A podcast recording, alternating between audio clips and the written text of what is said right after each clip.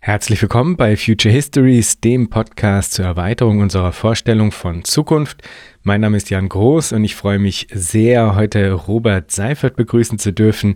Er ist Professor für Soziologie an der Christian Albrechts Universität zu Kiel und arbeitet unter anderem an einer Theorie algorithmischer Sozialität. Gemeinsam mit Jonathan Roberge hat er den Sammelband Algorithmuskulturen herausgebracht, den man als Open Access Publikation bei Transkript finden kann. Und Full Disclosure, Robert betreut meine Doktorarbeit, was mich sehr freut. Ich habe diese Folge hier ein wenig vorproduziert, weshalb ich jetzt auch gar nicht großartig äh, irgendwelche Danksagungen einbauen kann, was ich natürlich sonst immer sehr gerne mache und wünsche euch deswegen einfach viel Freude bei der heutigen Episode mit Robert Seifert zu algorithmischer Sozialität.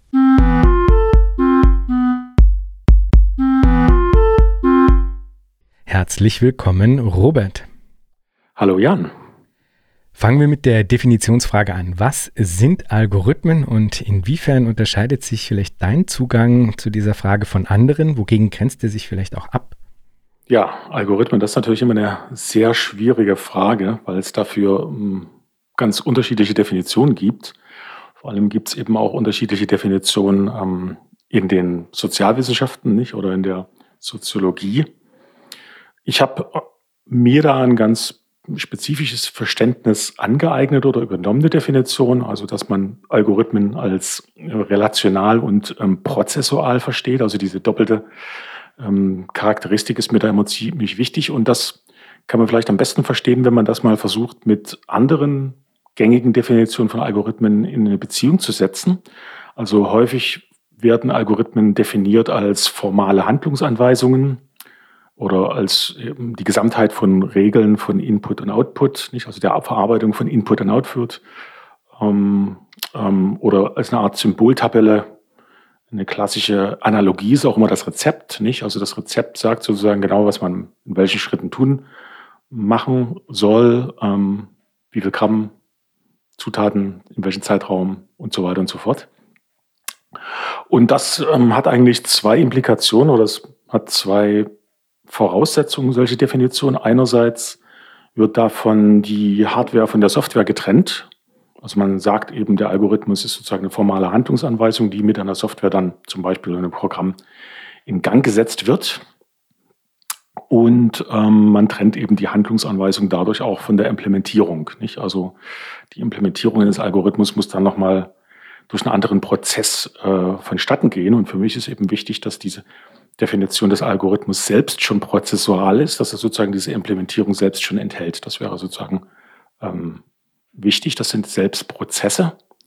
Ähm, der Techniksoziologe Roger Häusling sagt, dass ähm, Daten die Produkte von Relationierungen sind und das finde ich eigentlich insofern eine ganz gute Definition, weil man dann eben sagen kann, dass Algorithmen eben genau diese Relationierungsprozesse sind. Nicht? Also die Algorithmen relationieren Daten und produzieren sie oder co-produzieren sie dabei. Das heißt, insofern geht eben die Definition des formalen Rezepts ein bisschen an der Realität vorbei, weil das eben ähm, der Algorithmus der Ablauf dieses Prozesses selbst ist. Nicht? Ähm, schreiben sozusagen Temporalität und Zeitlichkeit in die soziale Welt ein. So kennen wir sie als Soziologen ja auch, die Algorithmen. Wenn wir sie jetzt nicht computerseitig uns anschauen, wie sie geschrieben sind, im Alltag begegnet man Algorithmen in erster Linie auch durch eine sehr spezifische Zeitlichkeit, indem sie eben unsere ähm, Handlungen mitstrukturieren. Bei ähm, Shintaro Miyazaki, ähm, so ein Medienwissenschaftler, hat einen sehr schönen Begriff dafür, dass die sich entfalten müssen und sich in Zeit verkörpern. Äh, das finde ich eine sehr gute Beschreibung dafür. Ähm, wie gesagt, also nicht nur ein formales Schema, ein real ablaufender Prozess. Und man würde eben sogar sagen, es handelt sich genau genommen um eine Art Maschine, nicht eine algorithmische Maschine. Und diese Definition wiederum ist ähm, jetzt inspiriert von dem Computerwissenschaftler Juri Gurevich, der eben ähm, zugleich noch darauf hinweist, dass diejenigen, die Algorithmen von ihrer Implementierung trennen wollen, die also sagen, Algorithmen und Computerprogramme oder Codes sind verschiedene Dinge, dass die eben den Begriff der Implementierung für Dinge verwenden, die selber Algorithmen sind. Nicht? Also die Implementierung selbst ist eigentlich wieder ähm, ein algorithmischer Prozess. Und das wäre sozusagen, wenn ich das mal versuchen würde, so knapp zusammenzufassen, äh, einerseits die Spezifik meines Algorithmusverständnisses herauszuarbeiten, aber auch eben da eine Unterscheidung vorzunehmen von dem, was andere. Die zentrale Unterscheidung, wie gesagt, ist wirklich da, besteht darin, dass, glaube ich, die, der Begriff des Rezeptes extrem irreführend ist, weil das so tatsächlich aus einer techniksoziologischen Perspektive eigentlich überhaupt nicht, ähm, wie, wie auf diese Art und Weise Algorithmen eigentlich nicht begegnen. Und wir kommen später dann auch noch zu ganz konkreten Beispielen, anhand derer finde ich, man das wirklich sehr äh, schön auch sehen kann, inwiefern dieses relationale Verständnis von Algorithmen eigentlich auch nachvollziehbar äh, ist. Ja? Äh, bevor wir dahin kommen, interessiert mich aber noch ein bisschen eine Beschreibung der Ausgangslage, denn du gehst von einer umfassenden, im Grunde sogar allumfassenden, Zitat, algorithmischen Transformation der Gesellschaft, Zitat Ende, aus und schreibst da, nochmal zitiert, es gibt keinen Weltzugang und keine soziale Beziehung, in denen keine sozialen Beziehungen, in denen keine algorithmischen Elemente eingebunden sind. Zitat Ende. Worum handelt es sich bei dieser algorithmischen Transformation der Gesellschaft und was bedeutet sie für den Versuch eines Verstehens der Gesellschaften? Also das ist natürlich eine Formulierung, die ähm, gerichtet ist sozusagen von einem Soziologen an die Soziologie.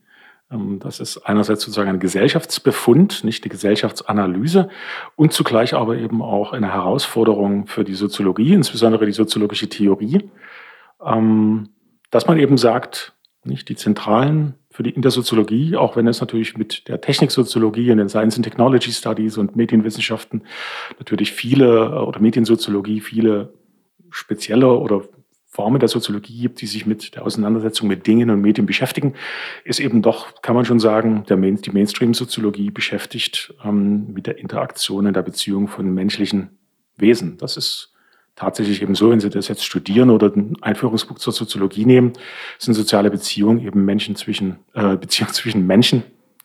Ähm, vielleicht kann man auch, wenn man Beziehungen hm, thematisiert oder sich dazu anschaut, wie die Soziologie sich dazu positioniert, kann man vielleicht noch einen Kommunikationsbegriff finden, der das vielleicht noch abstrakter macht und sich nicht allein auf menschliche Interaktion bezieht. Aber die sind dann meistens eben so abstrakt, dass es dann eigentlich keinen Unterschied mehr macht, ähm, wer sozusagen mit wem kommuniziert. Das können dann Systeme und Menschen und alles Mögliche miteinander sein. Und wenn man das dann sozusagen so verallgemeinert und sagt, ähm, soziale Beziehung ist jede Form von Kommunikation, dann ähm, kommt man natürlich zu dem nicht sehr überraschenden Fund, Befund, dass ähm, wir eigentlich immer schon in der digitalen Gesellschaft gelebt haben. Das liegt da einfach sozusagen an dem theoretischen Zuschnitt. Aber nicht, ähm, wie gesagt, das dominante, der dominante soziologische Zugang, das kann man, mein Lieblings, wenn ich das in der Lehre mache, nehme ich immer Wikipedia-Seite ähm, zur Soziologie heraus, steht eben dann auf der ersten Zeile, ist die Wissenschaft von Menschen und den sozialen Beziehungen. Das steht da ganz selbstverständlich. Und jetzt ähm, ja, ist eben der Befund, dass wenn man ähm, sich das anschaut, schon seit einigen Jahren eigentlich davon keine Rede mehr sein kann, dass das sozusagen der dominante Weltzugang ist, sondern der, der dominante Zugang ist eben über technische Dinge oder mit technischen Dingen. Ähm, ja, dass man sagen kann, die Face-to-Face, -face, die reine inter menschliche Interaktion ist sozusagen fast schon ein Spezialfall geworden. Umso mehr jetzt in der ganzen pandemischen Situation, denn auch wir sitzen ja jetzt im Studio nicht uns gegenüber, sondern auch wir sind hochgradig algorithmisch vermittelt. Insofern äh, hat uns das sozusagen jetzt ähm, diese pandemische Situation das noch stärker ähm, sozusagen transparent gemacht, wie weit wir ähm, vermittelt sind. Und das äh, einerseits sozusagen diese digitale Vermittlung, aber eben auf der anderen Seite, was du angesprochen hast, diese Frage der algorithmischen Sozialität, dass es eben nicht allein irgendwie einfach nur ähm, technische Gerätschaften sind, die uns miteinander verbinden, wie eine Wippe oder eine Schaukel oder irgend sowas, sondern dass es eben immer Techniken sind, die mit algorithmischen ähm, Prozessen uns in Verbindung miteinander setzen. Nicht? Also ältere Beispiel immer, wenn man mit älteren Menschen spricht, ähm, heißt es dann immer, früher konnte man einfach mal bei jemandem vorbeikriegen und klingeln. Kommst du runter oder nicht? Machen wir was? Mittlerweile ist das sozusagen völlig undenkbar, dass ich bei jemandem vor der Tür stehe. Ähm, es ist halt immer irgendwie verabredet über Messenger-Apps oder E-Mails oder wie auch immer. Man sieht halt sozusagen, dass ähm, zwischen diese zwischenmenschlichen Beziehungen eigentlich in fast jeder Form, ähm, die, wie wir sie wie wir uns begegnen, eigentlich algorithmische Prozesse dazwischen geschaltet sind. Nicht, dass es möglicherweise von der Partnersuche bis zur Orientierung im Raum, Landkarten oder jetzt ähm, diese Situation hier, sich den Podcast anzuhören oder ihn zu produzieren, alles hochgradig algorithmische Prozesse sind, die ohne das gar nicht erklärbar sind und insofern eben nicht die Herausforderung an die Soziologie, diesen Interaktions- oder Beziehungsbegriff ähm, da umzustellen. Und da ist jetzt die algorithmische Sozialität eben der Versuch, dem Umstand gerecht zu werden, dass ähm, jede Form der Beziehung in erster Linie über algorithmische Systeme läuft. Und äh, allgemein bekannter, würde ich sagen, ist ja der Begriff der digitalen Transformation. Du schreibst eben von der algorithmischen Transformation. Ich erinnere mich da an ein Paper von dir, wo du zu Beginn eben auch eine Unterscheidung einführst zwischen Digitalisierung 1.0 und Digitalisierung 2.0. Das scheint mir so ein bisschen in eine ähnliche Richtung zu gehen. Mhm. Ähm, also ist es schon so zu verstehen, dass du das untereinander auch nochmal unterscheiden würdest, die Frage der digitalen Transformation und die Frage der algorithmischen Transformation. Genau, das ist natürlich eine Unterscheidung, die heute von manchen natürlich gemacht wird, häufig nicht gemacht wird, dass man, wenn man alt genug ist, eigentlich den Digitalisierungsbegriff nochmal von Begriff der 90er, 2000er Jahre hielt. Dann ist er verschwunden. Und seit einigen Jahren ist er wieder als sozusagen der heißeste Begriff wieder aufgetaucht. Was eigentlich überraschend ist, dass sozusagen so ein Revival so schnell wieder auftaucht. Eine Mode jetzt nicht, das hat keine 40, 50 Jahre gedauert, sondern der kommt irgendwie nach 20 Jahren wieder raus und alles ist sozusagen digital. Und ähm, da ist jetzt äh, der Versuch, die Unterscheidung hier zu machen, dass man sagt, Digitalisierung 1.0 ist eben tatsächlich ähm, unterschieden von Digitalisierung 2.0, ganz einfach gesagt durch den Grad der Verallgemeinerung.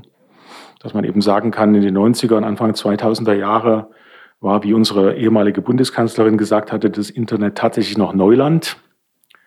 Äh, das war für sie natürlich viel länger Neuland als für andere, aber da ist es eben tatsächlich eben eine Nischenkultur. Da gibt es auch in der Soziologie oder in den Sozialwissenschaften dann auch ähm, sozusagen spezielle Soziologien, Internet Studies, Software Studies, die sich sozusagen in irgendwelche ähm, Expertennischen ähm, einarbeiten und dort die verwunderlichsten Dinge äh, an die Gesellschaft hervorbringen und davon berichten. Ähm, und mittlerweile, und das ist eben der Unterschied zur Digitalisierung 2.0, würde ich sagen, hat es einen Grad der Verallgemeinerung und Verselbstständigung und ähm, Selbstverständlichung gefunden, dass man da eben nicht mehr von einer Nischen- und einer Expertenkultur sprechen kann, sondern das betrifft eben, wie gesagt, alle. Das, was ich jetzt versucht habe, mit der algorithmischen ähm, Sozialität zu beschreiben, also dass man jetzt sagen kann, in der Digitalisierung 2.0 ist der Punkt erreicht, wo es eben ja keine Experten, sondern eine Alltagskultur ist. Was natürlich Konsequenzen hat, weil was auch viel übersehen wird, äh, weil eben in der Digitalisierung 1.0 in erster Linie ExpertInnen, Experten sich damit beschäftigt haben, die einen ganz anderen, ja auch vielleicht technikaffineren, technisch alphabetisierten Zugang zu den Technologien hatten, wo ich als Soziologe heute sagen würde, heutzutage ist der Zugang ganz anders, der ist eher implizit. Die meisten Leute wissen überhaupt nicht, ähm, wie Algorithmen funktionieren und wie die Technik funktioniert. Und trotzdem funktioniert, benutzen sie es richtig, aber das heißt natürlich, dass eine solche Analyse äh, diese beiden Fälle ganz anders untersuchen muss. Ich kann jetzt nicht so tun, als seien wir alle Softwareingenieure. Und darin scheint mir auch das Problem ähm, der Aufforderung derjenigen zu sein, die sagen, wir sollten jetzt alle schon in der Schule ähm, Programm schreiben lernen.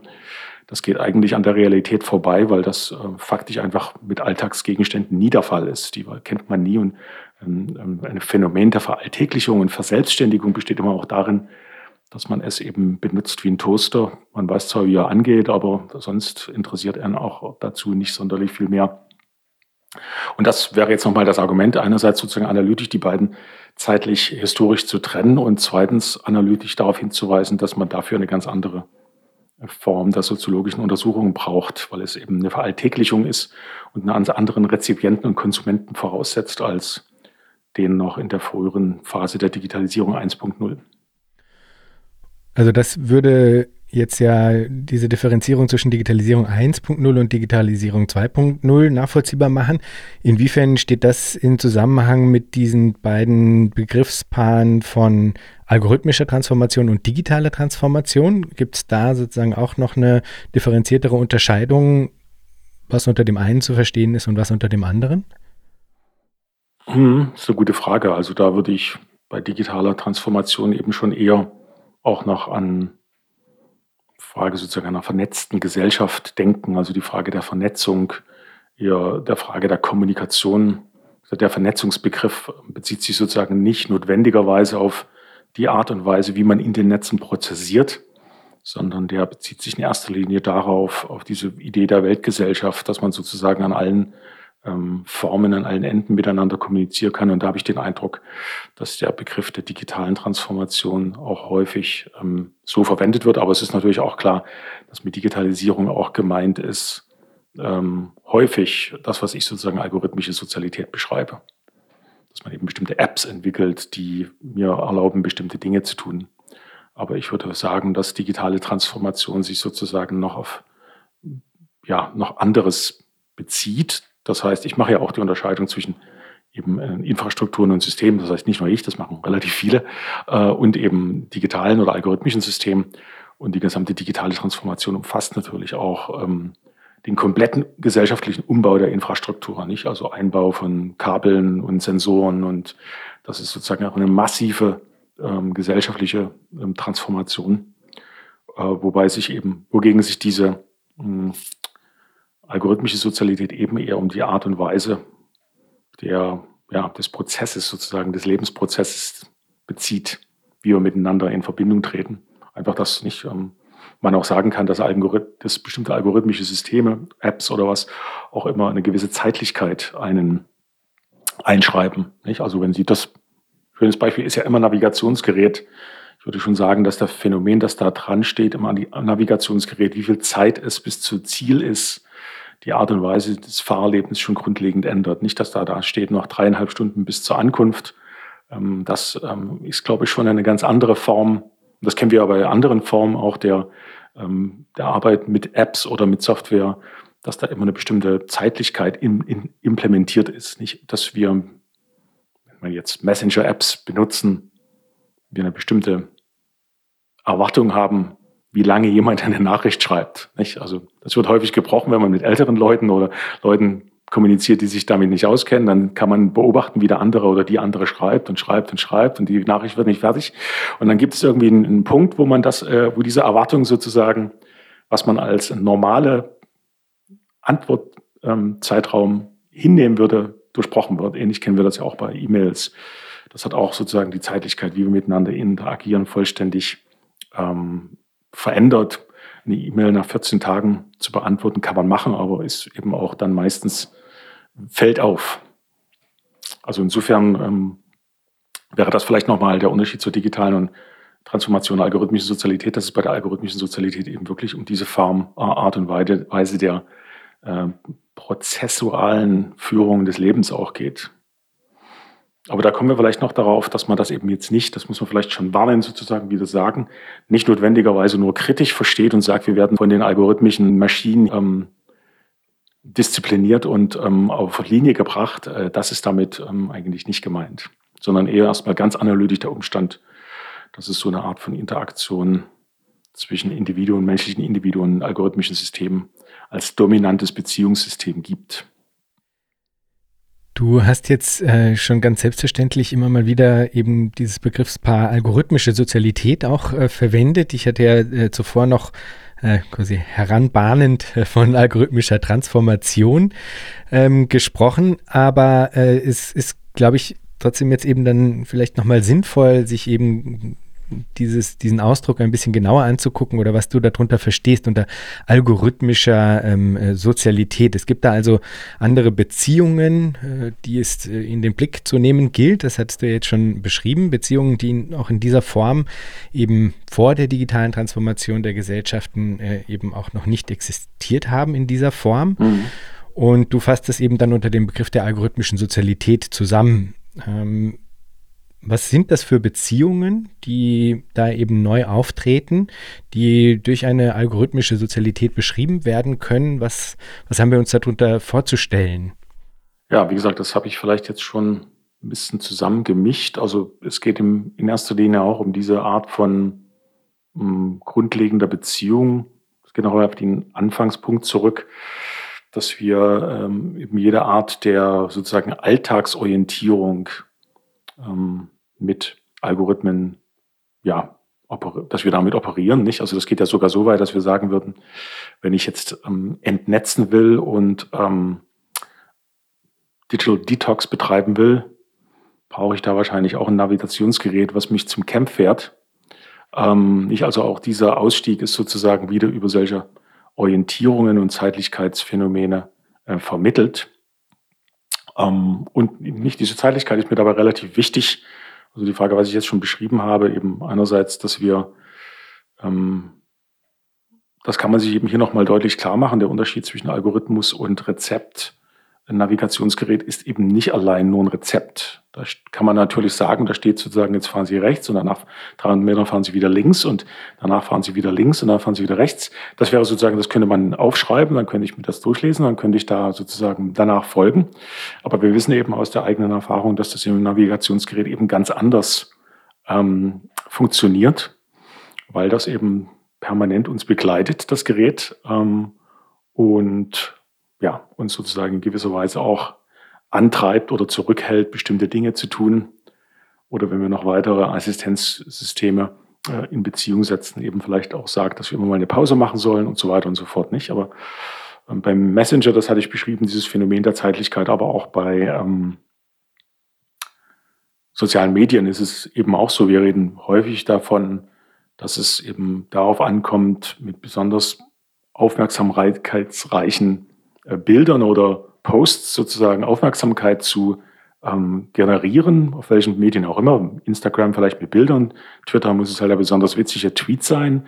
Also das ist sozusagen in sozialen Medien sehr unterschiedlich. Aber es kommt nicht nur sozusagen darauf an, was man und wie man es postet, sondern eben auch in welcher Zeitlichkeit. Nicht? Also dass man äh, das bei diesen sozialen Medien eben auch berücksichtigt, dass man das mit einer relativ großen Regelmäßigkeit macht. Und wenn man jetzt wenig postet, dann wird der nächste Post, den man nach zwei Wochen postet, auch entsprechend ähm, runtergerankt. Und auch hier haben wir diese Zeitlichkeit, die ich vorhin bei den E-Mails oder Messengern beschrieben habe, eine bestimmte erwartbare Zeit überschritten ist, dann ähm, wird man sozusagen, taucht das nicht mehr in der Aufmerksamkeit auf, ist auch nicht mehr in der Aufmerksamkeit des, der eigenen Person auf, weil man sagt, ja, die, die E-Mail da war vor 14 Tagen, das ist jetzt nicht mehr relevant. Oder ich, ähm, oder eben der Algorithmus sagt, das, was Sie jetzt hier posten, ist nicht mehr ähm, aufmerksamkeitsrelevant, weil du als Person viel zu selten was machst. Nicht? Also diese Zeitlichkeit, diese spezifische, äh, findet man eben da. Und das ist mit dem Begriff der Sozialität äh, eben gemeint, nicht dieser Doppelbegriff Relationalität, also Beziehungen, nicht nur zu Menschen, sondern auch zu Dingen und Prozesse. Das heißt, die Form der Art und Weise, wie man in eine Beziehung miteinander dreht, ist hochgradig von ähm, algorithmischen Prozessen mitgeprägt. Und umgekehrt, da nochmal anzuschließen an den vorhergehenden Kommentar, prägt man diese Prozesse eben auch mit. Nicht? Also das ist sozusagen auch eine Wechselseitigkeit und nicht nur eine einseitige, determinierende, bestimmende Beziehung. Ein Aspekt oder ähm, ein, ein Teil dessen, was du als äh, algorithmische Sozialität beschreibst, äh, sind eben verschiedene Formen der Beziehung und das sind eben nicht immer nur Formen zwischen Menschen und Algorithmen, sondern äh, es gibt da eben äh, verschiedenste ähm, ja, Interaktionen, die durch diese ähm, äh, algorithmische Sozialität mit in den Blick kommen können. Und das sind eben auch unter anderem interalgorithmische Beziehungen. Also es geht eben nicht nur darum, damit jetzt beschreibbar zu machen, dass all unsere, gemeint Menschen, Leben und unser Handeln von Algorithmen sagen, ähm, auch betroffen und mitbestimmt und koproduziert sind, sondern es gibt eben auch andere Beziehungen, die damit ins, äh, in den Blick äh, geraten, unter anderem eben auch interalgorithmische Beziehungen. Interessant fände ich vielleicht noch, dass du das äh, einmal kurz skizzierst, was das für Formen der Beziehungen sind und wie man sich denen vielleicht auch nähert. Der Begriff stammt eigentlich von ähm, Karin Knuzzetina und ähm, Donald McKenzie, die das im Zusammenhang ähm, der Finanzmarkt ähm, Soziologie erforscht haben. Und vor allem bei äh, Donald McKenzie kann man eben schön sehen, also der hat sozusagen diesen Begriff von Goffman der Interaktion jetzt diese Herausforderung angenommen und hat gesagt, wenn das stimmt, dass wir nicht mehr wie bei Goffman dominant mit menschlichen Interaktionsbeziehungen zu tun haben, sondern auch mit Interaktion mit technischen Dingen, mit Algorithmen, dann muss man sich überlegen, ob wir vielleicht sogar so weit gehen könnten, eben die Beziehung zwischen Algorithmen, das, was du gerade beschrieben hast, selbst als eine Form des Sozialen, als Gegenstand der Soziologie ähm, zu betrachten. Er bejaht das, versucht das und das Argument ist hier, da geht es um den Hochfrequenzhandel, dass wenn man sich anschaut, wie ähm, geht es um Orderbücher, äh, Auftragsbücher in elektronischen Börsenplätzen, dass wie da Aufträge gestellt werden, äh, wie die verkauft und gekauft werden, dass die eben hochgradig ähm, Ergebnisse politischer Entscheidungen sind, hochgradig sozial vermittelt sind. Also schon die Frage, ob ich ähm, ähm, Preisbruchteile von einem Dollar oder von zehn Cent ähm, festlege, ist eine politische Entscheidung, eine soziale Norm. Und das materialisiert sich dann sozusagen in diesen Handelsalgorithmen, die dann eben entscheiden, ob jetzt der Verkauf noch relevant ist oder eben dann sagen, hier wird an dem Börsenplatz nur in Bruchteilen von 10 Cent gehandelt. Da kann ich ähm, sozusagen diesen 3 Cent Gewinn gar nicht materialisieren, weil das auf dieser, dem Börsenplatz eben nicht ähm, strukturell möglich ist. Ich finde, diese Art von Beispielen zeigt McKenzie, dass das ähm, dass sozusagen auch die, jede Form sozusagen der algorithmischen Interakt Interaktivität oder was eben als algorithmische Interaktivität bezeichnet, eben generell als auch eine soziale Beziehung beschrieben werden kann, weil sie eben soziale Normen hat, Erwartungen eingeschrieben sind. Ähm, auch die Frage, wenn man sich anschaut, wie äh, Aufträge in den Auftragsbüchern sortiert werden, gibt es da Warteschlangen, nicht? Und diese Warteschlangen erinnern eben an all das, was wir sonst im normalen Leben an Warteschlangen Schlangen auch so kennen. Und wir kennen dort auch Marktmanipulationsstrategien, wo man versucht, die Warteschlange auszutricksen, wo man sich vorzudrängelt, Hochfrequenzhändler bestimmte Strategien entwickeln, um sozusagen in eine besseren Position im Auftragsbuch zu kommen, dass ihre Aufträge eben dann schneller ähm, behandelt werden. Das ähm, ist jetzt eine Perspektive, die vor allen Dingen eben in den Science and Technology Studies sehr prominent ist. Also diese Form der Einschreibung des Sozialen oder selbst das, die, die digitalen Technologien eben so weit zu gehen, zu sagen, das sind jetzt nicht einfach nur Technologien, sondern selbst das Signal des WLAN-Routers ist eben eine, ein sozialer Tatbestand. Das ist natürlich eine Provokation, aber ich finde das auch ähm, an den Beispielen, wie McKenzie das deutlich macht, schon sehr illustrativ, weil er eben wirklich zeigen kann, wie all diese Dinge äh, gar nicht entstehen würden. Die sind nicht einfach nur sozusagen ein Ergebnis einer technischen Evolution, wie uns manche eben Technikfreaks immer einreden wollen, dass das sozusagen aus sich selbst sich heraus gebiert, sondern das sind hochgradig pfadabhängige ähm, Entwicklungen, die auch das Ergebnisse von sozialer und politischen Entscheidungen sind. Genau, das wäre vielleicht ein Beispiel dafür, wenn man diese interalgorithmischen Beziehungen vielleicht illustrieren könnte. Mhm, mhm. Ja, das würde ich auch äh, ja sofort unterschreiben. Interessanterweise äh, ist für dich dann aber trotzdem sind die äh, subjektalgorithmischen Beziehungen, also eben nicht die interalgorithmischen Beziehungen, sondern die subjektalgorithmischen Beziehungen für dich eigentlich dann äh, zentral, wenn es um eben die algorithmische Sozialität äh, geht. Also das ist äh, da doch in deinem ähm, Paper recht stark äh, rübergekommen, mhm. dass das ist, das ist das, was dich am allermeisten interessiert.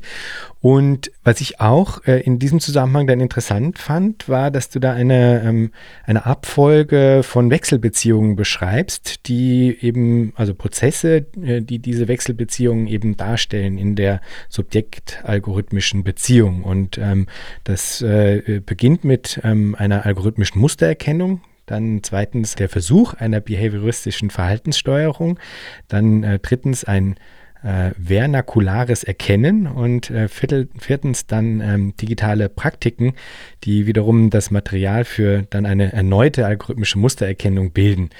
Ähm, also diese, diese Abfolge von Prozessen fand ich interessant. Vielleicht ähm, wäre es hilfreich, den ZuhörerInnen das an einem Beispiel ähm, einmal zu erläutern. Und im Anschluss würde mich dann interessieren, ob diese Prozessabfolge für dich bei allen Formen von subjektalgorithmischen Beziehungen so gegeben sind. Weil ich mich zum Beispiel gefragt habe, ob der Schritt der, äh, des Versuchs einer behavioristischen Verhaltenssteuerung, ob der zum Beispiel zwingend vorkommen muss, weil äh, das ist ja eine sehr spezifische Form ähm, des, äh, ja, des Versuches der, Ver der Verhaltenslenkung, eine, eine bestimmte Rationalität, die da eingeschrieben ist. Und auf eine Art fragt man sich ja, ob das äh, zwingend an Algorithmus an, als Form gebunden sein muss. Ich würde eher intuitiv jetzt sagen, nein, äh, hoffen, hoffentlich nicht. Das geht sozusagen schon, um die mit der letzten Frage anzufangen, auf das, was man eben soziale Algorithmen nennen kann. Also ich würde jetzt gar nicht sagen, das sind notwendigerweise maschinell lernende Algorithmen, die in der Lage sind, ein Feedback oder zu verarbeiten, sondern es geht hier wirklich um soziale Algorithmen, die sozusagen in irgendeiner Art und Weise ähm, das ähm, Verhalten des menschlichen Akteurs in der Lage sind zu verarbeiten. Nicht? Also nochmal das Navigationsgerät ähm, nicht beobachtet ein, wenn man sich verfährt oder nicht folgt, wird halt neu ausgerechnet und wird sozusagen eine neue Route vorgeschlagen. Kann man jetzt natürlich begriffsanalytisch fragen, ob es sich streng genommen dabei bei, um eine Verhaltenssteuerung hm, handelt. Aber ich würde schon sagen, dass eben das ähm, Navigationsgerät, das hat natürlich jetzt relativ geringe äh, Möglichkeiten, Anreize zu schaffen oder die Leute zu disziplinieren oder zu strafen. Aber ich denke schon, dass der Vorschlag selbst, den das, den das Navigationsgerät macht, eben zu sagen, jetzt hier links und rechts wieder rechts, dass das schon auch ähm, Elemente einer Verhaltenssteuerung ähm, ja, involviert, würde ich schon denken. Ähm, die erste Frage war dieses, ähm, genau dieser Kreislauf. Der Impuls dahinter ist der, der Theorie zwei Fallen zu entkommen. Die eine Falle ist das, was man, wenn man jetzt oft mit Interviews mit ähm, Ingenieuren und Computerwissenschaftlern spricht, äh, eben diese Vorstellung, das ist ein Werkzeug, nicht? Das ist eine Technik wie alles andere auch. Das macht, ich programmiere das hier, der Algorithmus, und letztlich macht er genau das, was ich da reinschreibe. Das sind Produkte menschlichen Intentionen und die kann ich, die setzen sich da um und dann kann ich dann eben sehen, die er macht, wenn er, das hört man häufig, das hört man auch sogar noch von Börsenhändlern, ähm, wo man, wenn man jetzt da ethnografisch beobachtet, sagen kann, dass das mit Sicherheit nicht der Fall ist, weil die hochgradig auch von den Algorithmen gesteuert werden in ihrem Verhalten. Aber ähm, ähm, nicht, das ist sozusagen ähm, ein Aspekt. Und der andere Aspekt ist natürlich das, was man aus der kritischen Soziologie oder kritischen Theorie kennt, die natürlich ähm, immer sofort den Begriff der Disziplinierung und Steuerung kennt. Das kennen wir auch aus der Populärliteratur. Brauchen wir wahrscheinlich jetzt nicht in dem Medium hier länger darauf eingehen. Das habt ihr wahrscheinlich schon in anderen Formen diskutiert. Also die Vorstellung nicht, dass wir sozusagen von den sozialen Medien oder was auch immer wieder alle sozusagen ähm, gesteuert sind.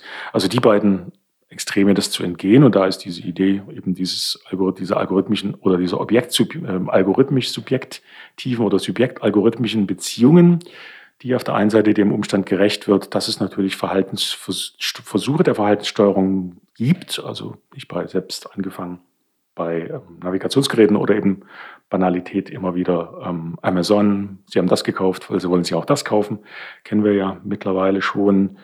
Und jetzt ist das umgekehrte Argument, dass wir ähm, eben das wahrnehmen und das hatte ich am Anfang gesagt, das Kennzeichen einer Digitalisierung 2.0 ist eben, dass wir nicht technikaffin sind und auch nicht technikalphabetisiert. Das heißt, wir wissen nicht, warum die äh, Entscheidungen zustande kommen, wie sie zustande kommen. Das hat verschiedene Gründe, weil wir, wie gesagt, entweder vielleicht nicht ähm, alphabetisiert sind technologisch oder andersrum, weil eben ähm, viele Unternehmen auch ein Interesse daran haben, das intransparent zu halten, wie die Algorithmen zu ihren Entscheidungen kommen. Aber nichtsdestotrotz ist es eben tatsächlich so, dass wir irgendwie ähm, aus diesem Verhalten einen Sinn für uns machen. Und das ist mit dem Begriff des vernakularen Wissens ähm, beschrieben. Das heißt, dass wir implizit irgendwie, wenn wir damit umgehen, ein Verständnis dafür entwickeln, ähm, wie die Dinge funktionieren. Und hier ist es eben wichtig, jetzt nicht den Fehler zu machen, eine Korrespondenz zu vermuten. Also, dass man sagt, das könnte man jetzt dieses implizite Wissen explizit machen. Dann wäre ich Computerwissenschaftler. Nicht? Also das ist jetzt, das wäre jetzt die Falle. Dieses implizite Wissen, dieses Werner, deswegen nenne ich es eben vernakulares Wissen und nicht implizites Wissen, weil es eben eine eigenständige Form, ähm, wie eben eine Volkssprache, nicht sozusagen eine eigenständige Sprache und eine Kultur ist, des Umgangs. Berühmteste Beispiel ist bei Twitter der Hashtag, der sozusagen durch die NutzerInnen erfunden worden. Das ist weder in die Plattform eingeschrieben, noch hat das irgendjemand mal vorgesehen. Hat jemand mal angefangen, ähm, hat das benutzt und es hat sich halt durchgesetzt. Das heißt, ähm, da gibt's, ähm, da wurde nichts verstanden, da wurde auch nichts irgendwie, ja, kein Code offengelegt oder kein, keine Schulung durchgeführt. Das hat sich eben sozusagen so entwickelt. Und egal wie wir jetzt damit umgehen, jede Form, auch den sozialen Medien, entwickeln wir vernakulare Formen des, des Wissens darüber. Wie gesagt, wichtig ist eben, dass die eigentlich überhaupt nicht mit den eigentlichen Intentionen oder Absichten dieser Technologie viel zu tun haben müssen. Ähm, und dann kommen wir zum Begriff der digitalen Praktik, weil natürlich Wissen dieses Wissen Effekte hat. Man macht dann wieder irgendwas damit und jetzt äh, muss eben dieses System entweder, indem es jetzt sozusagen aktualisiert wird von Programmierern oder weil es selbst durch maschinelle Lernprozesse vielleicht versucht, sich wieder darauf einzustellen, wieder darauf reagieren und wird da wieder irgendwie was versuchen zu erkennen und das dann wieder ähm, einen neuen Input geben.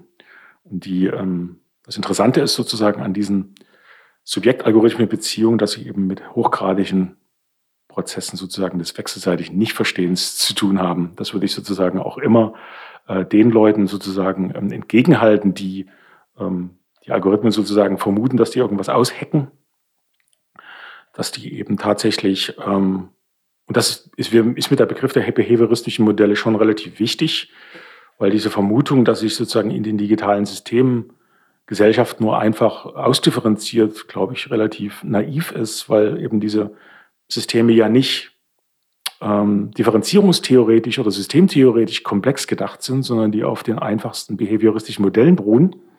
Und wenn ich das als Soziolog äh, sage, dass ich diese behavioristischen Modelle in der Soziologie als eine unangemessene Beschreibung der gesellschaftlichen Wirklichkeit ansehe, kann ich ja jetzt nicht mich umgekehrt äh, hinstellen und sagen, jetzt sind sie aber als Algorithmen auf der Welt und jetzt sind sie auf einmal richtig. Das ist natürlich nicht der Fall. Äh, Fakt ist aber dennoch natürlich, dass die uns irgendwie auf eine Art und Weise beeinflussen. Nicht? Also irgendwas macht das mit uns ähm, und dann muss man jetzt empirisch heraussehen, äh, herausfinden, was das mit uns macht. Und interessanter ist eben die Frage nicht, wie die Menschen dann darauf reagieren, welche neue Form des vernakularen Wissens sie entwickeln und wie sie dann ähm, darauf wieder ähm, sozusagen sich wechselseitig irritieren.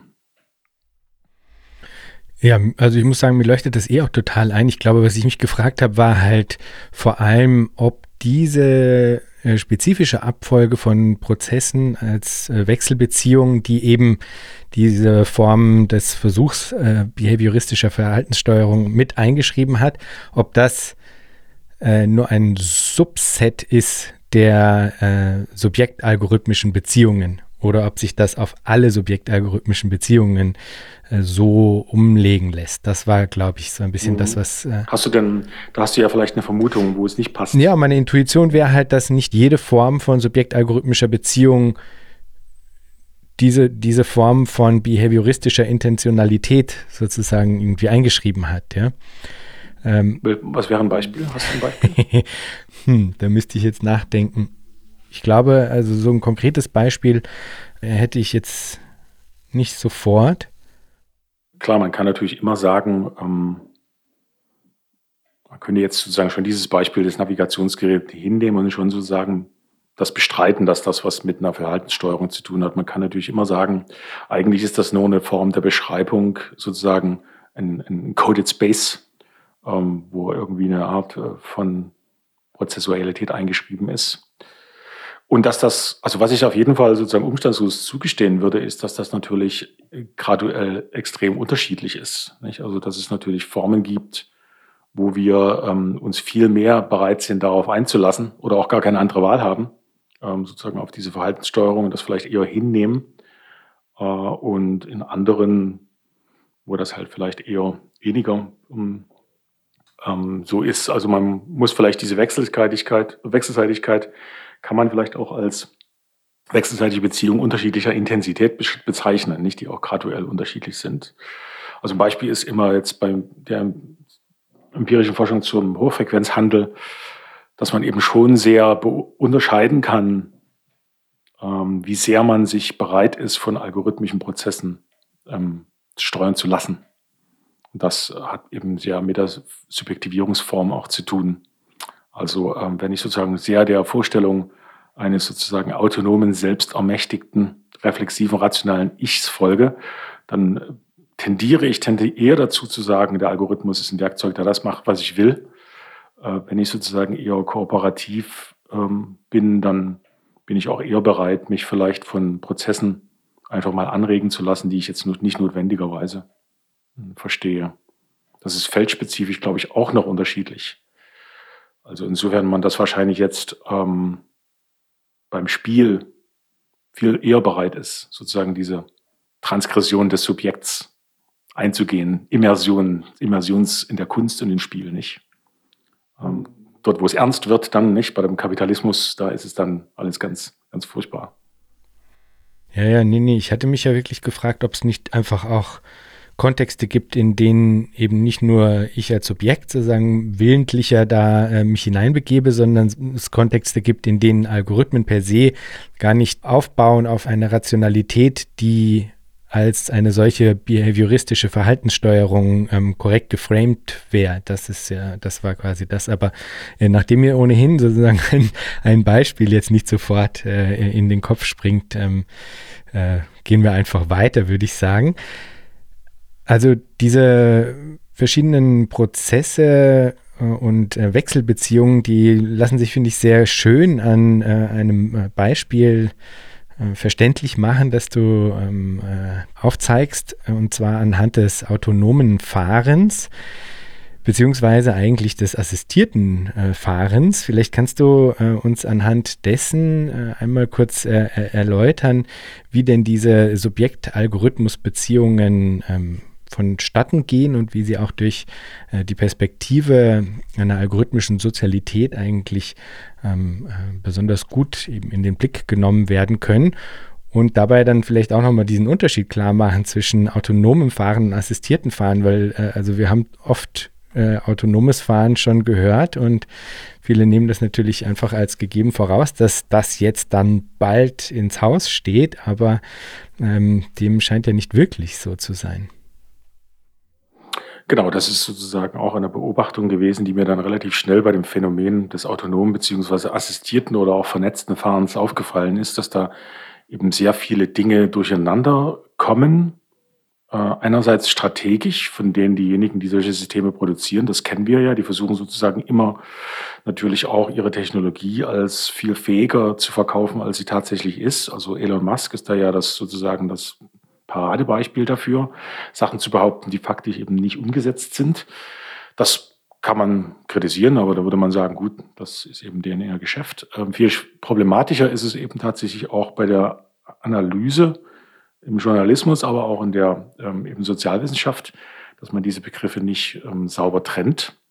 Es gibt so einen Lieblingsartikel in, in der FAZ, den Namen jetzt des Autos habe ich vergessen, da heißt es eben, es gibt sozusagen eine Road Driver Kamera, die ähm, die Augenbewegungen des Fahrers oder der Fahrerin beobachtet und dadurch den Zitat das autonome Fahren sicherer machen will. Also diese Kamera dient dazu, ähm, die Person sozusagen dafür zu warnen, wenn sie in Sekundenschlaf einschläft, also wenn sie einschläft, gibt es ein Signal, wacht man auf. Und wenn man diesen Satz jetzt liest, fragt man sich natürlich schon, warum muss ein autonomes Fahr Fahrzeug den mich sozusagen die Wachheit des Fahrers oder der Fahrerin überwachen, wenn es doch heißt, dass diese autonomen Fahrzeuge uns ähm, ja, irgendwann mal selbst fahren sollen. Und wieso ist das eine Entwicklung, eine Technologie auf dem Weg hin zum autonomen Fahren? Es scheint doch eigentlich eine, eine Entwicklung auf dem Weg zu etwas ganz anderem zu sein, nämlich nicht äh, zum autonomen Fahren, sondern eben zu einem äh, viel stärkeren Vernetzung von ähm, Fahrzeug und Fahrerin. Das ist sozusagen die Beobachtung, dass wir also zwei Dinge durcheinander geworfen werden, dass also autonomes Fahren eigentlich in erster Linie nur als ein imaginäres existiert, also imaginäres in dem Versprechen der Produzenten oder eben auch in einer unreflektierten Übernahme von Journalisten oder sozialwissenschaftlichen Analysen. Und auf der anderen Seite das assistierte Fahren eben tatsächlich eine Praktik ist, beziehungsweise eben auch eine Politik, eine Politik insofern als man ja kürzlich lesen konnte, dass ähm, verschiedene Assistenzsysteme seit Anfang dieses Jahres in der Europäischen Union verpflichtend äh, in jedem verkauften Fahrzeug einzubauen sind. Ähm, da kann man eben tatsächlich sehen, wie sich das, dass es nicht nur ein imaginäres ist, eine Imagination und eine Fantasie, sondern das ist eben tatsächlich eben, kann man als Technologie jetzt sagen, die hat sich auf dem Markt verbreitet und ist insofern auch für die Soziologie eben interessant, weil natürlich die Individualmobilität, ob man das jetzt gut findet oder nicht, eines der weit verbreitetsten Phänomene oder Gesellschaftsphänomene sind. Und da kann man jetzt sehen, dass diese Umsetzung der Assistenzsysteme natürlich wichtig sind. Und wenn man sich das anschaut, nicht, dann stellt man eben fest, dass diese Assistenzsysteme eigentlich alle dazu dienen, ähm, den, die Aufmerksamkeit des Fahrers oder der Fahrerin auf den Verkehr und das auf Fahrzeug zu lenken. Ablenkungsassistenten, Einschlafwarnungen, alle solche Formen dienen nicht dazu, dass das Auto besser fährt, sondern nicht oder Spurhalteassistenten, Notbremsassistenten, alle solche Sachen dienen letztlich nur dazu, ähm, den Fahrenden äh, nicht davon abzuhalten, dass sie einschlafen oder aus dem Fenster gucken oder sich mit den Nachbarn unterhalten.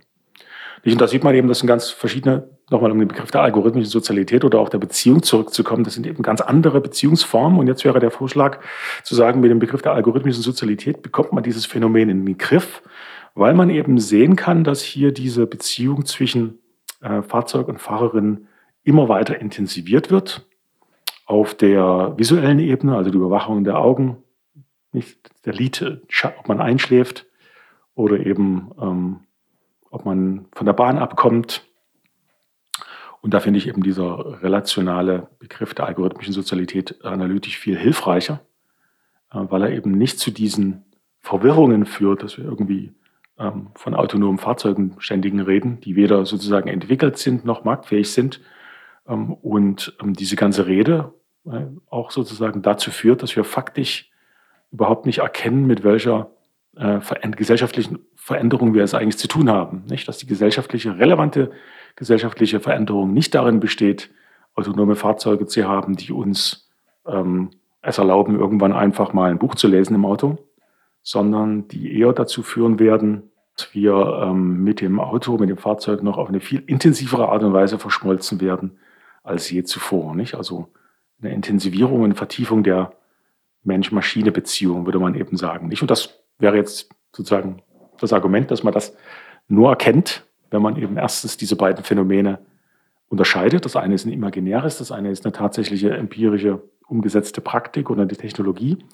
Und zweitens brauche ich dafür eben eine Theorie, die das überhaupt beschreiben kann. Und dafür wäre dann der Vorschlag, dass ich jetzt hier mit dieser algorithmischen Sozialität gleich in die Breche springen kann diesen Prozess, den du eben gerade skizziert hast, den fasst du dann auch äh, als Ironie der Assistenz beziehungsweise Dialektik der Assistenz ähm, zusammen. Und ähm, was ich total interessant fand, und das äh, kommt jetzt eigentlich doch auch in der Art und Weise, wie du das beschrieben hast, ganz gut durch, ist, dass es am Ende eigentlich in einer gesteigerten Disziplinierung des, äh, des Subjekts auch äh, mitunter münden kann. In, also, und zwar nämlich genau eigentlich diametral entgegengesetzt zu dem, was als Verkaufssprech dann eigentlich eben angefahren wird, nämlich ein Autonomieversprechen. Was wiederum interessant ist, weil ja da dann eigentlich äh, man auf eine Art von äh, doppelter Idealisierung der Autonomie stößt. Ja, es ist ja kein Zufall, dass äh, Elon Musk quasi die Person ist, die in diesem, ähm, ja, in, in diesem Move quasi federführend ist, denn der ist ja bekanntermaßen ein äh, Libertärer, äh, der sozusagen äh, die Idee des autonomen Individuums quasi ganz besonders hoch hält. Ja, und das fand ich auch total spannend, äh, dass da ja dann äh, auf der einen Seite eigentlich dem Fahrzeug quasi eine Autonomie äh, zugesprochen wird, die nicht eingelöst wird, weil das Fahrzeug ja am Ende dann eben nicht autonom fahrend ist, sondern nur eben äh, quasi assistiert immer noch von einem Menschen äh, gesteuert wird. Und natürlich dann eigentlich im Verkaufssprech wiederum ja auch dem der Fahrerin und dem, äh, dem Fahrer quasi eigentlich eine Idee von Autonomie äh, irgendwie ähm, ja äh, vorgehalten wird oder nicht vorgehalten, ein, eine Art von Autonomie versprochen wird, insofern als dass sie quasi während der Fahrt sozusagen sich zurücklehnen kann und eben was lesen, schlafen, was auch immer.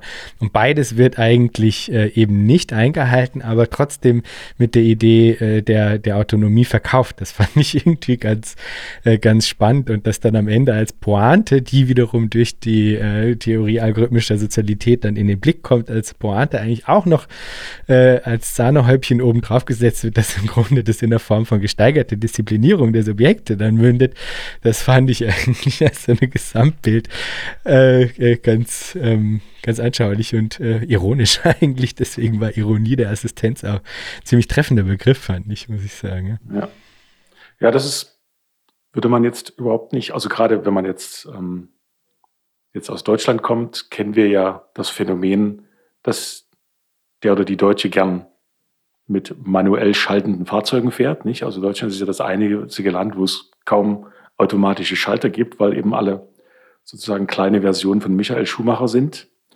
Und ähm, ausgehend von dieser Beobachtung würde man natürlich sagen, es gibt eine bestimmte Widerständigkeit gegen die Vorstellung autonomer Fahrzeuge. Wenn ich jetzt schon nicht bereit bin, eine automatische Gangschaltung zu akzeptieren, dann würde ich natürlich vermuten, dass ich auch gegen die Vorstellung autonomer Fahrzeuge bin. Und in, gerade in den USA lässt sich halt genau das gegenteilige Phänomen beobachten, wie du es schon beschrieben hast, dass da eben die Vorstellung des freien, unregulierten Individuums, also unreguliert nicht vor Gesellschaft sozusagen, ähm, sich gespiegelt wird in das Fahrzeug. Nicht, dass man dort ähm, aktive Lobbyarbeit betreibt, dass diese Fahrzeuge nicht vernetzt sein sollen. Also, dass man jetzt sagen würde, als ähm, Regulierungsbehörde sagen würde, wir setzen jetzt voraus, dass zum Beispiel die Fahrzeuge miteinander vernetzt sind, dass sie erkennen können, wenn vorne einer abbremst, kann der hinten schon abbremsen, kommt es nicht zu Auffahrunfällen, wäre ja technisch eigentlich liegt auf der Hand. Das wird sozusagen ähm, aktiv unterminiert weil man eben dadurch sozusagen Eingriff in die Freiheit des Individuums ähm, befürchtet, was in dem Moment sich sozusagen als Fahrzeug reinkarniert hat. Eine ziemlich verrückte ähm, Wandlung, die man jetzt wirklich gar nicht erwarten würde. Genau, und das Ergebnis ist dann, das kann man ja auf YouTube und überall beobachten, diese Videos, wo irgendwelche Leute in ihren Teslas sitzen und schlafen, die also sozusagen auf dieses Versprechen von Musk hereingefallen sind. Das heißt dieses Assistenzsystem ja auch, glaube ich, Autopilot. Also das wird das sozusagen so verkauft. Das heißt, die Fahrenden kauf, glauben das eben, dass das so ist, nutzen das dann, kommt es dann eben zu entsprechenden Unfällen. Das wäre sozusagen eben diese ähm, Ironie der Assistenz. Ähm, gibt es einige Untersuchungen, die sagen eben mittlerweile sind diese Assistenzsysteme die größten Quellen von Verkehrsunfällen. Nicht mehr, mehr, nicht mehr Alkohol oder irgend sowas, sondern diese Ablenkung durch Assistenzsysteme oder einfach indem man die Assistenzsysteme überschätzt oder indem man sie unterschätzt oder indem man abgelenkt wird, wenn man nicht versteht, nicht, wenn man ähm, überlastet ist, man mietet sich vielleicht ein Auto oder jemand ist hat ein entsprechendes Alter erreicht, versteht nicht so schnell, was diese ganzen Displays alles machen, guckt da drauf und sozusagen kommt es zu Unfällen. Das wäre sozusagen die Ironie der Assistenz, nicht, dass sozusagen jetzt zwischen Systeme, die eigentlich ähm, das Fahren leichter machen sollen, die eigentlich das verschlimmern und die ähm, Dialektik der Innenassistenz besteht eben dann darin, dass man jetzt Assistenzsysteme einbaut, die genau das wieder verhindern sollen. Nicht also Ablenkung verhindern sollen. Dass ich jetzt eben nicht von den Assistenzsystemen abgelenkt werde, wird durch weitere, erweiterte Assistenzsysteme äh, verhindert. Nicht? Das ist ähm, schon eine sehr verrückte Entwicklung und hat, glaube ich, eben in erster Linie damit zu tun, was ich vorhin angesprochen habe, dass man systematisch sozusagen dieser diesem Verkaufsversprechen, dass es sich um autonome Fahrzeuge handelt, systematisch auf den Leim gegangen ist. Dass es sozusagen niemand, oder es gab natürlich immer Leute, die gewarnt haben und das wissen, und, aber dass man auch in den zentralen Medien überhaupt nicht versteht, mit welcher Entwicklung es wir zu, zu tun haben, dass jedes Assistenzsystem eigentlich eine Vertiefung der Beziehung ist und keine ähm, Entlastung in, der, in dem Sinne. Aber muss das immer ein bisschen beholen, weil unsere Diskussion sonst in eine falsche Richtung geht, weil ich eben gerade dieser reinen Disziplinierungsperspektive ent, ja, ein bisschen entkommen will, ist das eben auch eine Disziplinierung des Fahrzeugs. Nicht? Also das Fahrzeug wird ja jetzt auch gezwungen, äh, ständig aufzupassen, was der Fahrer macht oder die Fahrerin. Also es ist auch eine Subjektivierung des Fahrzeugs gleichzeitig, was jetzt auf einmal sehr menschlich wird oder zumindest für menschliche ähm, Schwächen sich sensibilisieren muss. Nicht? Da sitzt jetzt ein Mensch drin, der überschätzt sich, der wird abgelenkt, der tendiert dazu, auch einzuschlafen. Also haben wir es auch ähm, einerseits mit einer doppelwechselseitigen Assistenz, könnte man sagen, zu tun. Nicht? Also ich assistiere dem Fahrzeug, das Fahrzeug assistiert mir. Umgekehrt ist das aber eben auch eine doppelseitige Disziplinierung, insofern als das autonome Fahrzeug ja auch Autonomie verliert. Es ist sozusagen auch, wird immer mehr an abhängig davon, dass da jemand drin sitzt und auch das Richtige tut und die richtigen Knöpfchen drückt. Damit haben wir jetzt im Grunde eigentlich ähm, einen Weg, der derzeit beschritten wird, beschrieben. Also dieses, diese Abfolge von eigentlich Ironie der Assistenz und dann Dialektik der Assistenz, dass man also ähm, eben äh, in dem Fall mit dem Versprechen der Autonomie nicht autonome Systeme einbaut, die dann wiederum von den Menschen falsch verstanden werden äh, oder für bare Münze falsch verstanden werden als autonome Systeme. Daraufhin ihr Verhalten darauf ausrichten, als wären sie wirklich autonom, was wiederum Dysfunktionalitäten erzeugt, Aha. weshalb man eben, siehe Dialektik der Assistenz, wieder neue, erweiterte Assistenzsysteme einbauen muss, die das wiederum versuchen zu adressieren. Das ist sozusagen ein, ja der, also, der, der, der eine Strang, der wirklich gelebte Realität ist, muss man da auch jetzt hinzu mhm. sagen, weil, wie Robert, du ja eben gesagt hast, das ist jetzt auch äh, quasi ja. schon ähm, in die Politik äh, eingegangen. Das ist sozusagen mal die, der, der eine äh, Zugang, der derzeit auch absolut prakt so praktiziert wird. Und ein anderer äh, Zugang auf äh, dieses Problem in Anführungsstrichen der störenden Subjekte oder der sozusagen in dem Fall ähm, dysfunktional agierenden äh, Subjekte einzugehen, den beschreibst du als Prinzip des Ausschlusses der, der ähm, eigentlich der menschlichen Subjekte, ja. Und äh, also mich hat das äh, sehr stark erinnert an einen Vortrag, den ich mal gesehen habe von äh, Benjamin Breton, in dem er eine äh, Zukunft beschreibt, in der ähm, menschliche AutofahrerInnen als äh, ignorant individualistische Bedrohungsfaktoren äh, beschreibt, ja, die entgegen jeder äh, empirischen Faktenlage äh, darauf beharren, ein freiheitliches Verkehrsrisiko darstellen zu dürfen, ja.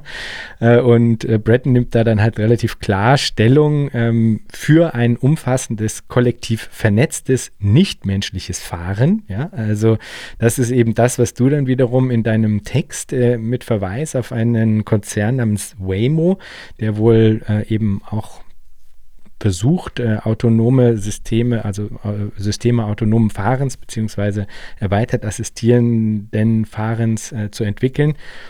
Äh, mit Verweis auf diesen Konzern äh, gehst du eben auch auf diese Variante ein, denn äh, eben auch Waymo beschreibt, dass im Grunde sagen in ihrer Perspektive der Mensch eigentlich das größte Problem ist. Denn der Mensch, äh, äh, der äh, ist eben nicht so regelkonform, wie es die, äh, wie es die ähm, programmierten Autos eben sind. Und denen fällt es wiederum unglaublich schwer, auf diese, auf dieses Abweichen von der Regel wiederum einzugehen, weswegen dann wiederum die Schlussfolgerung von äh, Waymo ist, man müsse doch eigentlich dann dafür sorgen, dass äh, dieser Störfaktor nicht mehr partizipiert am äh, Verkehr, an, am Straßenverkehr. Und erst dann könne sozusagen ein äh, Maß an Sicherheit erzeugt werden, dass äh, irgendwie sagen, der Sache gerecht wäre. Vielleicht kannst du das äh, äh, uns ein bisschen näher bringen, diesen Zugang des Ausschlusses und auch was das, mhm. ja, was das bedeutet. Die Ausgangslage ist natürlich wieder wie vorhin, also sozusagen die völlige Verwirrung, was autonomes Fahren tatsächlich in seiner Umsetzung bedeutet. Ähm, dass wir eben angefixt sind, äh, Lucy Suchman nennt das sozusagen die Privilegierung der Maschine. Also wir schauen uns an Möglichkeiten und Grenzen, Big Data und maschinelles Lernen und autonomes Fahren, aber ähm, dass das natürlich eigentlich immer nur in, in Interaktionsbeziehungen auftaucht und als Technologie völlig uninteressant ist oder nicht sehr aufschlussreich, aufschlussreich ist, wird halt übersehen. Ähm, und das sind sozusagen jetzt, kommen diese Unternehmen, stellen halt fest in ihren Analysen, also bestimmte Abläufe können wir das Fahrzeug sozusagen semi-autonom durch die Stadt führen, aber dann gibt es Leute, die laufen dabei rot über die Ampel und zum Schluss fahren die Autos sozusagen super vorsichtig im Schritttempo durch die Stadt. Äh, die menschlichen FahrerInnen, die dahinter sind, verlieren den Nerven, fangen an zu hupen und es kommt sozusagen auch zu Gewaltausbrüchen gegen diese Testfahrzeuge. Ähm, einfach, weil man hier ist, und das ist sozusagen eigentlich das, wo ich auch mit diesem ganzen Gemengelage der algorithmischen Sozialität hinweisen will, dass das Problem, größte Problem eigentlich nicht die Umsetzung, technische Umsetzung des autonomen Fahrens ist, sondern eben eigentlich die Sozio- oder die Subjekt-algorithmische Beziehung, nicht, dass man es schafft, ähm, Fahrzeuge und menschliche Personen in eine Beziehung zu setzen. Ähm, und ähnlich, ich habe das mal auf einer Industriekonferenz mal jemanden, so einen Ingenieur, gefragt, die sozusagen ihre Präsentation machen. Da ist ja dann das autonome Fahren immer fünf Jahre ähm, in fünf Jahren umgesetzt in diesen Präsentationen. Nicht? Ähm, und dann habe ich eben mal gefragt, wie das jetzt eigentlich, man sich das als Soziologe vorstellen soll. Dass wir eben auf der einen Seite als SoziologInnen wissen, dass Menschen eben Normenbrecher sind, sich eben nicht an Normen halten oder eben dazu tendieren, äh, die Normen immer ein bisschen nicht, ähm, zu schieben und eben ein Algorithmus das halt nicht kann. Eine Höchstgeschwindigkeit ist halt eine Höchstgeschwindigkeit. Die kann man jetzt zwar irgendwie manuell diskretionär überschreiben, aber dazu braucht es auch wieder einen menschlichen Fahrer. Das Fahrzeug wird das nicht können. Ähm, und ist eben die Frage, wie können Regelfolger und Regelbrecher zusammenleben? Ähm, das läuft, hat ja Ingenieur dann auch zugegeben, dass das eigentlich faktisch empirisch nur geht, indem man ähm, die Menschen das Fahren verbietet. Also das, was du auch geschrieben hast. Indem man sie aus dem Verkehr ausschließt. Wir kennen das und das, daran zeigt sich auch in gewisser Weise die Banalität des gesamten Phänomens. Wir kennen das ja auch von anderen autonomen Fahrzeugen, nämlich zum Beispiel so Zubringer Shuttle am Flughafen, die sozusagen autonom fahren. Da kann man, was man da beobachten kann, ist genau das Phänomen. Das wird halt in hochgradig isolierten Umwelten findet das statt. Da gibt's, gehen Türen zu, gehen, gehen Türen auf. Es gibt eine, eine, eine Schiene, auf der das langfährt. Das sind sozusagen hochgradig künstliche Umwelten. Äh, und auch man sieht man jetzt bei dem autonomen Fahren, die angeblich in diese Alltagswelt gebracht werden soll. Das ist ja Anspruch, dass das autonome Fahrzeug eigentlich faktuell, faktisch überall fahren kann, auch auf dem Mond, dass das eben eigentlich nur sofern funktioniert, wenn man die äh, eben Umwelt extrem artifiziell zurichtet. Also entweder vollpackt mit Sensoren, dass die Fahrzeuge eben wissen, wo sie sind, und eben auch eine massive ähm, Ausschluss von Menschen. Ähm, und da gab es jetzt verschiedene Testgelände, verschiedene äh, Städte haben eben Experimente zu technischen Fahrzeugen gemacht. Und da gab es eben dann auch diese Phänomene, dass dann faktisch die gesamte Innenstadt für Menschen abgesperrt ist. Nicht auch immer dann sozusagen Zäune an der Straße. Es gibt ähm, Schranken beim Fußgängerüberweg. Sieht man also genau das umgesetzt, dass sozusagen der Regelbrecher Mensch aus diesem Phänomen ausgeschlossen ist.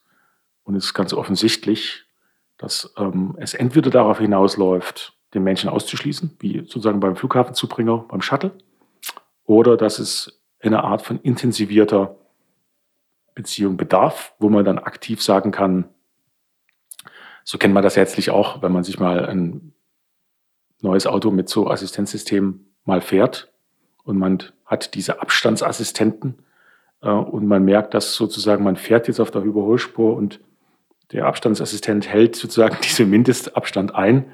Und ähm, nachdem das vierte oder fünfte Auto in den Sicherheitsabstand gefahren ist, hat man dann auch keinen Spaß mehr an diesem Assistenzsystem und wird dann entweder eben diese Distanz verringern, also eigentlich den vorgeschriebenen Sicherheitsabstand unterschreiten, oder man wird ähm, ja, die Geschwindigkeit drosseln müssen und irgendwie heranfahren. Nicht also diese, das ist jetzt eben nochmal sozusagen ein Zeichen dafür oder ein Symptom dafür, dass man eben sagen kann, ähm, die wahrscheinlichere Form als Soziologe, würde ich sagen, ist eine Form von Interaktion, dass man komplette Städte und die gesamte, komplette Fahrindustrie oder Infrastruktur von Menschen absperrt, kann ich mir faktisch eigentlich nicht vorstellen. Insofern eben nochmal äh, eben dieser, das Plädoyer, dass man das mit einer ähm, Beziehungsanalyse eigentlich aufschlüsseln muss, diese Transformation, die sich da vor unseren Augen abspielt. Oder auf eine Art, finde ich, ist ja, oder vielleicht verstehe ich das auch falsch, das würde mich jetzt interessieren, auf eine Art klang das ja jetzt so, als ob durch die Differenzierung von autonomem Fahren oder dem, dem eben in Anführungsstrichen falschen Versprechen von autonomem Fahren und dem anderen Paradigma, nämlich dem vernetzten, koordinierten Fahren, dass da eigentlich schon auch zwei unterschiedliche Paradigmen sich so ein bisschen ähm, aufzeigen, oder? Also, dass das vielleicht dann auch eine Form des Verständnisses von subjektalgorithmischen Beziehungen und Beziehungshaftigkeit äh, eigentlich da so ein bisschen drin versteckt liegt oder ein Versprechen vielleicht auch, eine Möglichkeit, eine Chance drin liegt. wenn man also weder sagen, das menschliche Subjekt komplett ausschließen will, noch äh, eigentlich eine, einem falschen Versprechen totaler Autonomie folgen, das dann in einer gesteigerten gegenseitigen äh, Disziplinierung von sowohl in dem Fall dem Auto als auch dem Menschen mündet. Was gäbe es da vielleicht noch für einen anderen Weg, ähm, mit dieser grundsätzlichen Problematik von äh, subjektalgorithmischen Beziehungen umzugehen? Und auf eine Art hatte ich das Gefühl, dass äh, die Form des äh, vernetzten äh, koordinierten Fahrens eigentlich da auch schon versucht, sozusagen eine, einen, einem anderen Paradigma zu folgen, das eben dann nicht auch äh, in diese Falle der falschen Autonomie tappt und infolgedessen dann eben auch andere Lösungsvorschläge anstrebt. Aber wie, wie hätten wir uns die vorzustellen? Ähm, wie, wie kann man sich das vielleicht anhand des Beispiels des autonomen Fahrens dann auch ein bisschen veranschaulichen, wie quasi diese Beziehung hm. anders gedacht werden kann? Ich meine, das gibt es natürlich alles. Ähm, das sind auch eigentlich, könnte man jetzt nochmal unter den Begriff der Algorithmuskulturen schreiben, sind eben verschiedene Algorithmuskulturen. Das ist jetzt vielleicht ein bisschen eine steile These, aber ich habe eigentlich auch ehrlich gesagt ein bisschen die Vermutung, dass das ähm, ein Grund ist, warum wir viel von dem autonomen Fahren aus den USA hören. Waymo, Musk, Tesla und eigentlich aus Europa gar nicht so sehr. Ähm, das, was ich mal sozusagen als explorative Studie untersucht habe in Düsseldorf zum vernetzten Fahren, hieß eben vernetztes Fahren, nicht? Und das hatte eigentlich einen ganz anderen Zuschnitt. Das ist also nicht äh, das Interessensprojekt ähm, von technolibertären Individualisten und Milliardären, sondern das ist ein Projekt einer Stadt. Eine Stadt hat natürlich eine ganz andere Form, ein ganz anderes Problem. Die Stadt hat ja überhaupt gar kein Interesse daran, dass das Auto, Fahrzeug anonym fährt. Das, die Stadt hat Interesse daran, dass ähm, der Verkehr effizient geregelt wird, dass die Emissionen gesteuert werden, dass das Parkplatzproblem gelöst werde. Und dieses vernetzte Fahren in Düsseldorf zielte eben genau darauf ab. Also das sind ganz andere Problematisierungen, die damit betrieben werden. Wie kann man verhindern, dass in dem Tunnel äh, es zu Auffahrunfällen, wie kann man den sperren, wenn es ein Feuer, ein Unfall ist, Verkehrsleitsysteme. Nicht, dass da ist sozusagen die Frage des vernetzten Fahrens immer eine Frage der Kooperation, ein Kooperationsproblem. Also würde man sagen, wenn eine Stadt sowas betreibt, dann wird sie diese, dieses Phänomen ganz anders angehen, als wenn ein sozusagen irgendwie ein ähm, Egomane das betreibt, der total am liebsten mit seinem Auto gleich noch zum Mond fahren würde, wenn es möglich wäre. Also das unterscheidet sich sozusagen schon. Und interessant war bei dieser explorativen Studie in Düsseldorf eben auch, dass die eigentlich im Grunde eine Infrastruktur gebaut haben. Also wir bauen Sensoren, Kameras, Bluetooth-Schnittstellen bieten wir ein in der Stadt in einer bestimmten Teststrecke. Und jetzt bieten wir das Privatunternehmen an, das zu nutzen.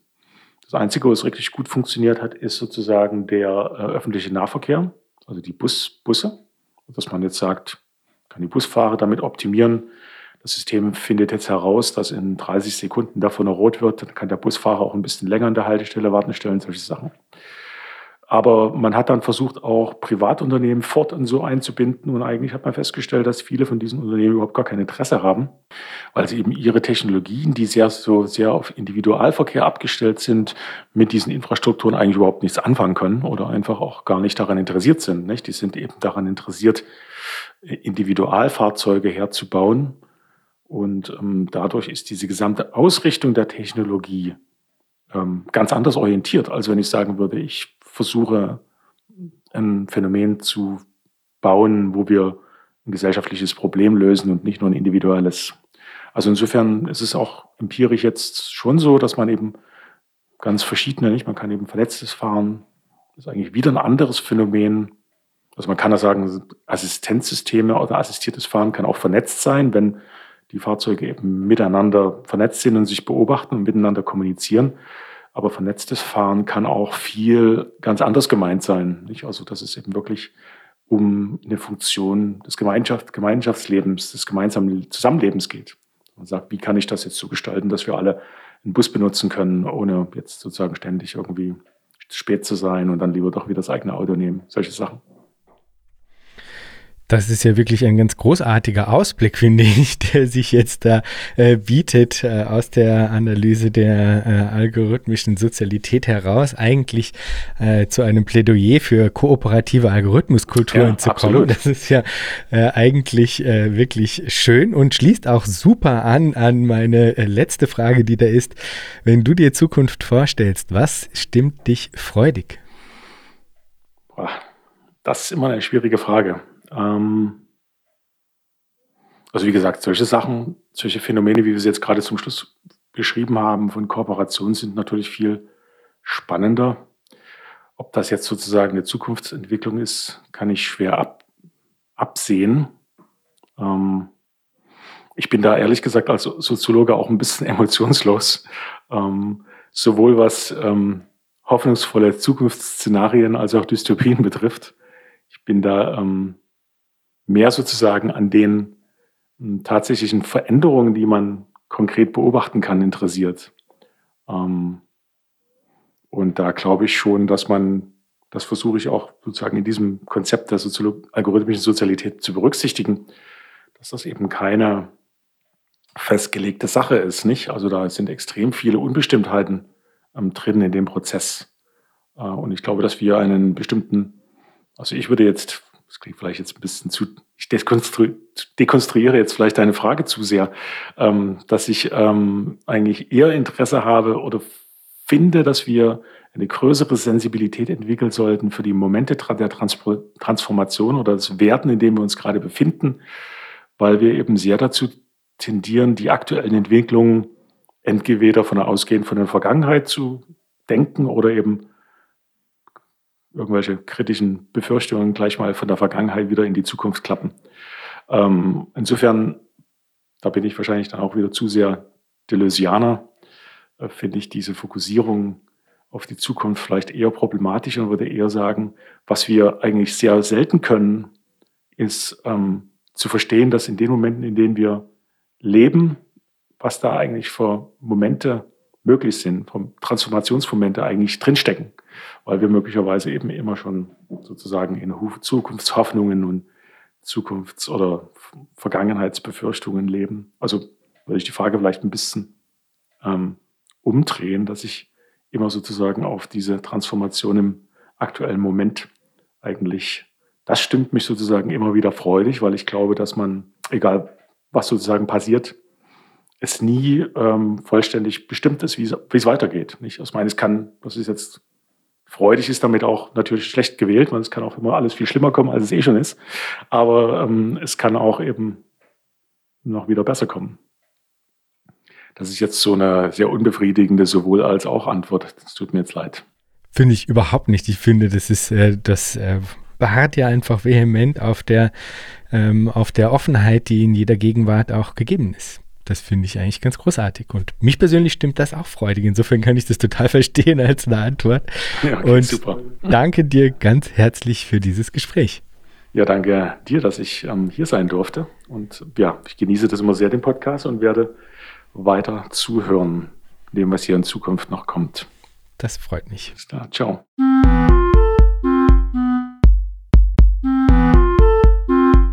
Das war Future Histories für heute. Vielen Dank fürs Zuhören. Shownotizen und vieles mehr findet ihr auf www.futurehistories.today.